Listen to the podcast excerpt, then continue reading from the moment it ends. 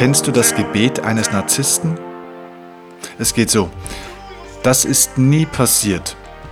Und wenn es passiert ist, war es nicht so schlimm. Und wenn es das doch war, war es nicht meine Schuld.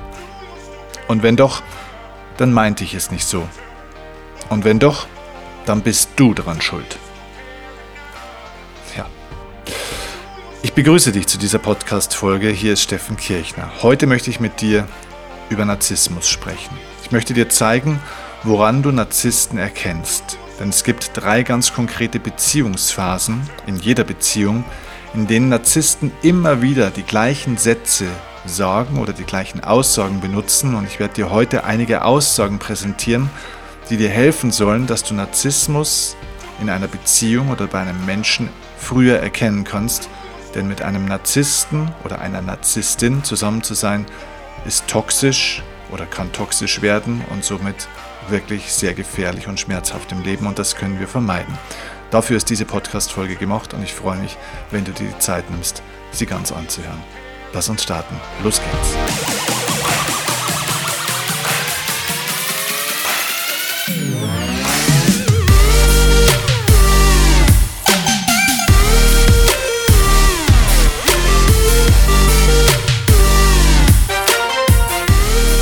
Also, schön, dass du da bist. Ich freue mich, dass du bei diesem, ja, ein bisschen schwierigen Thema, aber ich glaube sehr wichtigen Thema Narzissmus und wie man Narzissten erkennt und woran man sie erkennt, dass du dich damit beschäftigst. Und ja, manchmal müssen auch solche bisschen ja, ernstere oder ein bisschen schwerere Themen auch sein in meinem Podcast, weil es einfach wichtige Lebensthemen sind. Und wenn wir das Leben meistern wollen und ein erfülltes, glückliches Leben verwirklichen wollen, dann dürfen wir uns auch mit den größten Störern für Glück, Erfüllung und Freiheit natürlich beschäftigen. Und das ist definitiv Narzissmus im engeren Umfeld.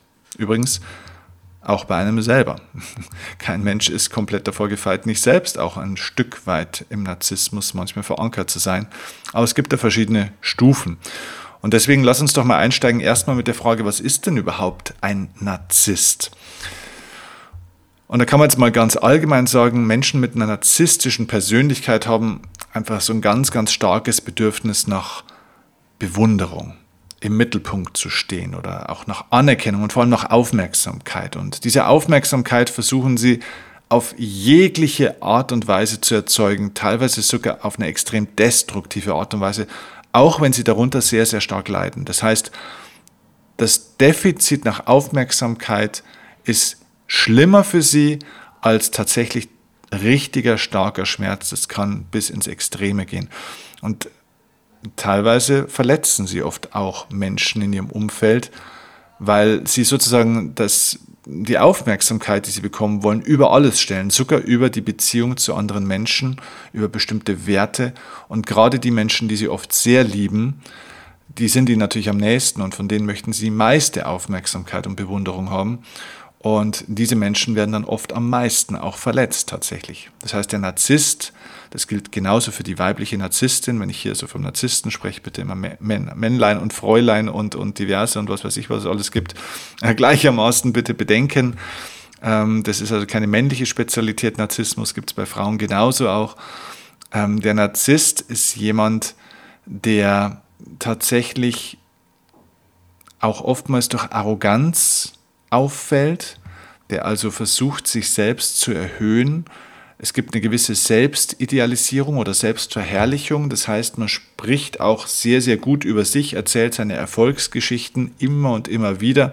Und Kritik an der eigenen Person oder auch Misserfolg kann nur sehr, sehr schwer ertragen werden. Und teilweise kann Menschen sowas in eine richtige schwere Depression und Krise dann auch stürzen. So, und diese Punkte, die ich dir jetzt heute mitgeben möchte, ich habe dir ja gesagt, dass ich dir einige typische Aussagen, an denen du Narzissten erkennen kannst, heute mal mitgeben möchtest. Äh, diese Aussagen oder diese Erkenntnisse gehen zurück auf die Erfahrungen einer sehr, sehr bekannten Psychologin. Äh, ihr Name ist Perpetua Neo und äh, sie ist eine Expertin eben für die Arbeit mit Opfern von Narzissten. Das macht sie seit vielen, vielen, vielen Jahren, dass sie mit Opfern von Narzissten arbeitet. Und sie hat das mal so zusammengefasst also eine Art, hm, wie soll man sagen, wie so eine Art Warnanleitung mehr oder weniger, ähm, anhand derer man eben Narzissten relativ früh identifizieren kann und dann eben gar nicht zum Opfer wird oder nicht lang genug oder da eben auch rauskommt aus der Opferhaltung, wenn man mit einem narzisstischen Chef oder mit einem narzisstischen Partner oder Partnerin zusammen ist. Es können auch Eltern Narzissten sein, es äh, kann ein Freund oder Freundin Narzisst sein, dass man da einfach rauskommt aus der ganzen Geschichte. Und das Wichtigste, um ja, das Beste, um rauszukommen, ist gar nicht erst reinzukommen, sozusagen. Und deswegen lass uns mal die drei Beziehungsphasen anschauen, in denen Narzissten eben immer wieder mit den gleichen Sätzen und Aussagen auffallen und somit kann man vielleicht eben auch schon vermeiden, in eine tiefere Beziehung mit einem Narzissten zu kommen, wenn man diese erste Beziehungsphase jetzt mal auf dem Schirm hat und da schon achtsam ist auf bestimmte Verhaltensweisen und Aussagen. Man kann also ganz allgemein sagen, Narzissten haben ein bestimmtes Verhaltensmuster oder eine bestimmte Art zu kommunizieren. Und Narzissten tendieren eben dazu, dass sie ihren Partner in der Beziehung erstmal idealisieren und dann aber abwerten. Das merkt man oft auch bei Chefs oder Chefinnen, dass sie den neuen Mitarbeiter erstmal total in den Himmel loben. Ja, das ist so die richtige Person und genauso wie man braucht man und so weiter und so fort. Und dann wird aber die Person irgendwann kaputt gemacht. Ne? Also man baut dem Menschen einen Thron, um ihn dann runterzuwerfen. So, und jetzt hier mal so zu ein paar Aussagen. Grundsätzlich kann man sagen, Narzissten geben relativ oft vor, alles zu sein, was du jemals wolltest, was du jemals gesucht hast, um das genau dann später gegen dich verwenden zu können. Also das heißt, so ein Narzisst überschüttet dich mit Zuneigung oder auch vielleicht mal mit Geschenken und mit Belohnung und mit Lob, bevor sie dann anfangen, dich zu missbrauchen, auf gut Deutsch gesagt. Das heißt, sie bauen erstmal so ein Vertrauensverhältnis und eine gute Beziehung auf und scheinbar alles kommt von Herzen. Aber das ist alles Teil von einem Plan, der manchmal bewusst ist, der manchmal aber auch unbewusst ist. Viele Narzissten wissen gar nicht, dass sie Narzissten sind und wissen auch gar nichts von ihrer Eigenart. Sie sind einfach so, wie sie sind. Aber es gibt so einen unterbewussten Plan und dieser unterbewusste Plan ist eben, die komplette Kontrolle über einen anderen Menschen zu erlangen. Also das Vertrauen, dass der Mensch einem vertraut. Und wenn ein Mensch einem vertraut, dann kann man viel mit ihm machen. Und Narzissten kennen sich natürlich jetzt untereinander nicht in so einer Art Narzisstennetzwerk, aber trotzdem scheint es wie so eine unsichtbare, allgemeingültige Taktik zu geben, wie diese Narzissten alle ähnlich reagieren. Die, diese Psychologin Perpetua Neo sagt, und das ist ein Zitat, sie sagt, es ist so, als würden sie die gleiche Anleitung befolgen, obwohl niemand ihnen diese Anleitung gegeben hat. Sie sind fast gleich programmiert. So, und deswegen jetzt mal hier Beispiele für Ausdrucksformen. In der ersten Phase von den drei Beziehungsphasen und die erste Phase ist die Phase der Idealisierung. Das haben wir also am Anfang einer Beziehung. Eine Beziehung zu einem Narzissten entwickelt sich in der Regel sehr, sehr schnell diese Psychologin Neo sagt, dass manche Menschen sich schnell aneinander gewöhnen, weil sie ähnliche Interessen haben und sich halt ergänzen. Und dadurch wird grundsätzlich die Intimität beschleunigt. Man kommt sich einfach schneller näher. Und das sind keine guten Nachrichten, könnte man sagen. Denn jeder, der eine möglichst schnelle Intimität anstrebt, also der versucht, die Distanz zu den Menschen maximal schnell zu überwinden, der hat eine Absicht dahinter. Es ist also kein natürliches sich kennenlernen, sich aneinander gewöhnen, sondern man versucht sofort super close zu sein mit jemand, super eng zu sein, ganz nah zu sein. Und da wirst du dann in den ersten Wochen, manchmal sogar schon Tagen, Momenten von Narzissten Sätze hören, wie zum Beispiel, ich habe das Gefühl, du bist mein Seelenverwandter oder meine Seelenverwandte. Ja, oder zum Beispiel, ich bin noch nie jemandem wie dir begegnet. Ich habe das Gefühl, keiner versteht mich so wie du. Du verstehst mich besser als alle anderen, die ich sonst so kennengelernt habe. Oder andere Sätze sind zum Beispiel, ich glaube, unsere Begegnung war einfach Schicksal. Ich habe noch nie für jemanden so empfunden, so schnell und so viel empfunden wie für dich. Manchmal kommt auch so ein Satz wie zum Beispiel, du bist, glaube ich, mein einzig wahrer Freund oder meine einzig wahre Freundin.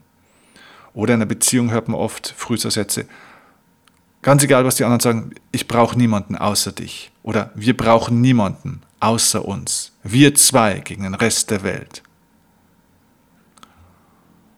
Und natürlich auch viel, viel Lob, ja, dass man am Anfang ununterbrochen hört, du bist so nett, so schön, so kreativ, so perfekt. Wir werden für immer zusammen sein. Das heißt, es findet von Anfang an eine extreme Bindung statt durch dieses Einhüllen in Lob, in Versprechungen, in sozusagen, also man macht das Gegenüber zu etwas extrem Außergewöhnlichen. Und jetzt merkst du vielleicht schon auch so ein bisschen, warum Narzissmus etwas ist, was vielleicht bei Männern oft auffälliger ist. Und ich hoffe, ich trete jetzt da niemanden von euch äh, auf die Füße, wenn ich das sage, aber ich, ich sage das jetzt einfach trotzdem mal so. Frauen sind teilweise auf dieses, ich trage dich auf Händen bis ans Ende deiner Tage und du bist für mich die Königin und so weiter, sind einfach ein Stück weit empfänglicher für sowas als Männer. Das kann man nicht verallgemeinern, aber im Großen und Ganzen ist es natürlich so, dass männliche Narzissten sich auf diese Strategie wahnsinnig leicht tun, teilweise auch das Herz von Frauen zu gewinnen und zwar schneller, als es gut ist. Das ist also etwas, worauf du aufpassen solltest in einer Kennenlernphase. Und das kannst du jetzt natürlich auch übertragen auf eine berufliche Beziehung. Da sagt man dann vielleicht weniger, du bist so, so schön und so perfekt und so weiter und wir werden für immer zusammen sein. Aber auch da gibt es natürlich ähm, ähnliche Mechanismen. Ja, wenn man einen Mitarbeiter als den Hidden Champion, den Superstar, den High Potential für die Zukunft, das, den nächsten zukünftigen Chef und so weiter, wenn man den praktisch so auf einen Thron hebt, ganz, ganz hoch, alle Scheinwerfer sind auf diese Person. Und äh, wenn das sehr früh und sehr schnell passiert, dann stellt man schon, da kann man feststellen, dass derjenige, der das ausübt, eher eine narzisstische Absicht oder ja, ein narzisstisches Muster hat. Ja. So, das ist halt die erste Phase, das, also die Phase der Idealisierung. Dann kommen wir in die zweite Phase, die es dann gibt in so einer Partnerschaft, in einer Beziehung mit einem Narzissten, das ist dann die Phase der Abwertung. Das heißt, sobald so ein Narzisst sein Opfer am Haken hat, dann zeigt er seine wahre Persönlichkeit, er oder sie. Und das ist dann der Beginn von relativ regelmäßigem Stress, ständiger Spannung. Es kommen Beleidigungen vielleicht auch vor manche Dinge, die man an seinem Gegenüber offenbar geliebt hat äh, oder die geliebt wurden, die werden plötzlich kritisiert. Und alles, was das Gegenüber sagt, soll dazu führen, dass das Selbstvertrauen des Partners kleiner gemacht wird und irgendwann sogar zerstört wird. Das heißt, es wird ständig versucht, den anderen irgendwo zu verunsichern, abhängig zu machen oder das Gefühl von Abhängigkeit und Minderwertigkeit zu geben. All das Negative präsentiert der Narzisst mit einer gewissen Zuneigung. Das ist also seine Verpackung. Er versucht, die Illusion einer Beziehung aufrechtzuerhalten, um die man sich dann bemühen sollte oder möchte. Und der Narzisst tut dann so, als könnte er immer noch lieben und lässt das Opfer glauben, dass es selbst an den Beleidigungen Schuld hätte. Das heißt, nicht er ist, oder er oder sie, also nicht der Narzisst ist derjenige, der den anderen beschädigt, sondern du bist es ja selber. Du bist ja selber schuld. Du bist ja nochmal so. Ich mache dich ja nur darauf aufmerksam. Ich habe ja gar nichts gemacht. Ja. Ich sehe was, was du nicht siehst, so nach dem Motto. So, und jetzt kommen wir wieder zu den klassischen Aussagen, die in so einer Abwertungsphase oft kommen. Das sind also Sätze wie zum Beispiel, du bist ja total verrückt oder du bist viel zu empfindlich, immer bist du so empfindlich oder es ist ja kein Wunder, dass dich keiner mag. Es ist ja kein Wunder, dass du keine Freunde hast. Es ist ja kein Wunder, dass deine Beziehungen alle in die Brüche gegangen sind. Oder meine Freunde können dich auch nicht leiden, aber ich stelle mich trotzdem auf deine Seite. Ja. Meine Freunde hassen dich, können mit dir nichts anfangen, aber ich stehe trotzdem zu dir. Ähm, oder wenn man den Leuten dann eben auch sagt, ja, du bist zu unsicher und äh, irgendwas stimmt doch mit dir nicht. Hm, oder Sätze wie, bin ich dir denn nicht wichtiger als deine Freunde? Also auch hier diese Abwertung, ja, ich bin doch das Wichtigste für dich im Vergleich zu den anderen. Kommt also schon diese Isolation so ein bisschen in Betracht. Dann, was häufig auch vorkommt in so einer Abwertungsphase, wenn dann das Opfer weint, weil es einfach verletzt ist, traurig ist oder vielleicht auch nicht mehr kann, dann kommen Sätze wie zum Beispiel, deine Tränen kümmern mich nicht, bei mir zieht es nicht, wenn du heulst, das hat keine, keine Wirkung auf mich, warum heulst du jetzt schon wieder? Oder oftmals auch der Vorwurf, du bist zu manipulativ. Und das ist natürlich paradox, weil natürlich der Narzisst derjenige ist, der manipulativ ist. Und dieses Manipulativsein spiegelt er dann und überträgt, überträgt es besser gesagt auf den anderen und wirft den anderen vor, du bist zu manipulativ. So, und um dieses Verhalten zu rechtfertigen, sagt so ein Narzisst dann oft Sprüche wie zum Beispiel, ja, ich bin halt so, weil meine Eltern waren gemeint zu mir. Ja, also wenn man den Narzissten dann mit seinem Verhalten ähm, konfrontiert und ihn angreift oder mit ihm streitet, dann kommen, kommen diese Sätze. Ne? Ich, ich, bin halt so, meine Eltern waren halt so gemein zu mir, also eine Entschuldigung. Oder ja, mein Ex oder meine Ex, die haben mich alle betrogen. Ich bin schon immer beschissen worden. Ist ja kein Wunder, dass ich so bin. Oder ja, Liebe ist halt kompliziert, wir müssen daran arbeiten. Oder ja, mich lässt ja eh jeder im Stich. Für mich interessiert sich ja keiner. Du musst mir aber halt helfen. Ja, außer dir habe ich ja niemanden. Oder ich benehme mich so, weil ich Angst habe, dich zu verlieren. Ja? Ich will dich ja gar nicht verletzen, aber ich bin halt so, weil ich Angst habe, dich zu verlieren. Oder ich mache es ja nicht mit Absicht, ich habe halt ein Problem. Also sich selbst in die Opferrolle sozusagen äh, zu begeben, ist ein Muster von einem Narzissten, selbst praktisch sich als klein dann plötzlich darzustellen, um den Helfersyndrom sozusagen, das Helfersyndrom beim Gegenüber zu aktivieren. So nach dem Motto, ja gut, okay. Er kann ja nicht anders, er hat es ja vielleicht nie anders gelernt. Er hatte als Kind ja keine guten Eltern, hatte keine Liebe bekommen, hat hier schon schlimme Dinge erlebt. Ja, dieser Mensch hatte halt schon eine schwere Kindheit. Jetzt kann ich ja nicht auch noch draufhauen. Und dann versucht man eben diesen Menschen zu retten. Und das ist auch ein Bindungsmittel. Ja. Ein Satz, der auch oft kommt vom Narzissten, ist dann, weißt du nicht mehr, wie schön es am Anfang war? Das heißt, man geht zurück auf anfängliche Zeiten, versucht alte positive Emotionen, wo man auch so überhöht hat, anzudocken. Ein Satz, der auch oft kommen kann, ist, du musst aufhören, so selbstsüchtig und nachlässig zu sein und dich weniger mit anderen Leuten beschäftigen und mal mehr mit mir. Oder du kannst mir nicht die Schuld geben, du weißt, dass ich ein Problem habe. Also solche Sätze sind mit Sicherheit Sätze, wo ich sehr achtsam wäre, wenn die kommen, immer wieder. Und bei Narzissten wirst du auch feststellen, dass sie alles versuchen zu entwerten, was ihr Opfer liebt. Also deine Hobbys, deine Interessen, deine Leidenschaften, vielleicht auch deine Familie und Freunde. Alles wird entwertet vom Narzissten. Er entwertet alles andere außer sich selbst. Und da kommen dann zum Beispiel Sätze wie zum Beispiel, ich mag deine Freunde alle nicht, die sind nicht gut genug für dich. Da hast du was Besseres verdient. Die sind nicht auf deinem Niveau. Oder zum Beispiel, ach, sowas magst du? Das ist ja furchtbar. Oder ich kann nicht glauben, dass du an sowas Spaß hast. Oder ich kann nicht glauben, dass du mit so jemandem gerne Zeit verbringst. Oder deine Familie mag mich nicht. Oder auch deine Freunde mögen mich nicht. Vielleicht solltest du dich mal ein bisschen weniger mit denen treffen. Oder dann sogar schon die gesteigerte Form, wenn du zu deinen, wenn du mit der weggehst oder wenn du zu dem gehst, bin ich sauer. Wenn du mit denen jetzt in Urlaub fährst, anstatt mit mir, wenn du mit denen mehr Zeit verbringst als mit mir, oder wenn du mit der jetzt Zeit verbringen willst, anstatt mit mir, dann bin ich sauer. Also auch hier dieser Wettbewerb, dieses Herabwürdigen des anderen, um sich selbst in den Mittelpunkt zu stellen.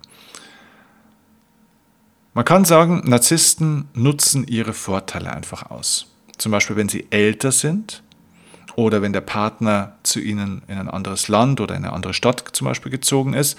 Das heißt, was auch immer sie irgendwie als Überlegenheit nutzen können, das werden sie tun. Und das werden sie, also sie werden versuchen, sich zu behaupten in ihrer Überlegenheit, indem sie zum Beispiel Dinge sagen wie, hey, ich hatte schon mehr Beziehungen als du und deswegen habe ich da mehr Ahnung. Halt du mal die die, die, Klappe auf gut Deutsch gesagt, ja. Oder ich bin schon erfahrener, du, ich bin schon ein bisschen länger auf der Welt als du. Ich habe schon ein bisschen mehr Lebenserfahrung. Oder du, ich habe schon ein bisschen mehr Geld verdient als du. Oder ich hatte schon mehr äh, Firmen wie du. Ich habe schon in mehr Firmen gearbeitet. Da kannst du gar nicht mitreden. Mach du erstmal das, was ich geschafft habe, dann reden wir weiter. Also sozusagen eine Herabsetzung hier der anderen Person gegenüber sich selbst. Dann können Sätze wie kommen wie zum Beispiel, hey, dein Kleid ist viel zu kurz, darin siehst du dumm aus, du weißt, dass ich schlauer bin und mehr darüber weiß, ähm, da glaube ich, habe ich schon ein bisschen mehr Ahnung als du davon. ich bin von hier, ich weiß es besser. Ja. Also immer dieses Behaupten von sich, Überlegenheit zeigen oder vorspielen. Und wenn das Opfer dann irgendwann schon mal an einem Punkt ist, wo es nicht mehr kann und dann vielleicht der besten Freundin oder einem Freund oder irgendjemand davon erzählt hat, dann wird es natürlich wild, weil dann der Narzisst Rache nimmt. Und dann kommen solche Punkte wie zum Beispiel, okay, also du hast es erzählt, du hast mein Vertrauen total gebrochen, jetzt musst du es mal zurückholen. Das musst du jetzt erstmal dir wieder erarbeiten. Das heißt, man lässt, den, man lässt den anderen mehr oder weniger, man straft ihn mit Ignoranz und lässt ihn am ausgestreckten Arm verhungern. So, und da kommen wir eigentlich nahtlos in die dritte Phase. Wir haben also am Anfang diese Idealisierung der anderen Person. Er hebt ihn ganz hoch auf den Thron, um ihn dann runterfallen zu lassen. Also es ist diese Abwertung, das war die zweite Phase, von der wir jetzt gerade gesprochen haben. Und jetzt kommen wir in die dritte Phase zu einer Beziehung mit einem Narzissten und das ist die Phase des Wegwerfens. Wenn ein Narzisst sein Opfer komplett ausgelaugt und ausgesaugt und ausgeschöpft hat, dann wird auch der Narzisst irgendwann mal müde sein. Auch dem reicht es irgendwann mal, dem oder der. Ne? Das kann verschiedene Gründe haben. Vielleicht ist einfach kein Interesse mehr da oder vielleicht hat er schon ein neues Opfer, ein besseres Opfer gefunden, wo man mehr Energie rausziehen kann. Aber ganz egal, welchen Grund es jetzt hat, in diesem Stadium werden die Beleidigungen dann am schlimmsten.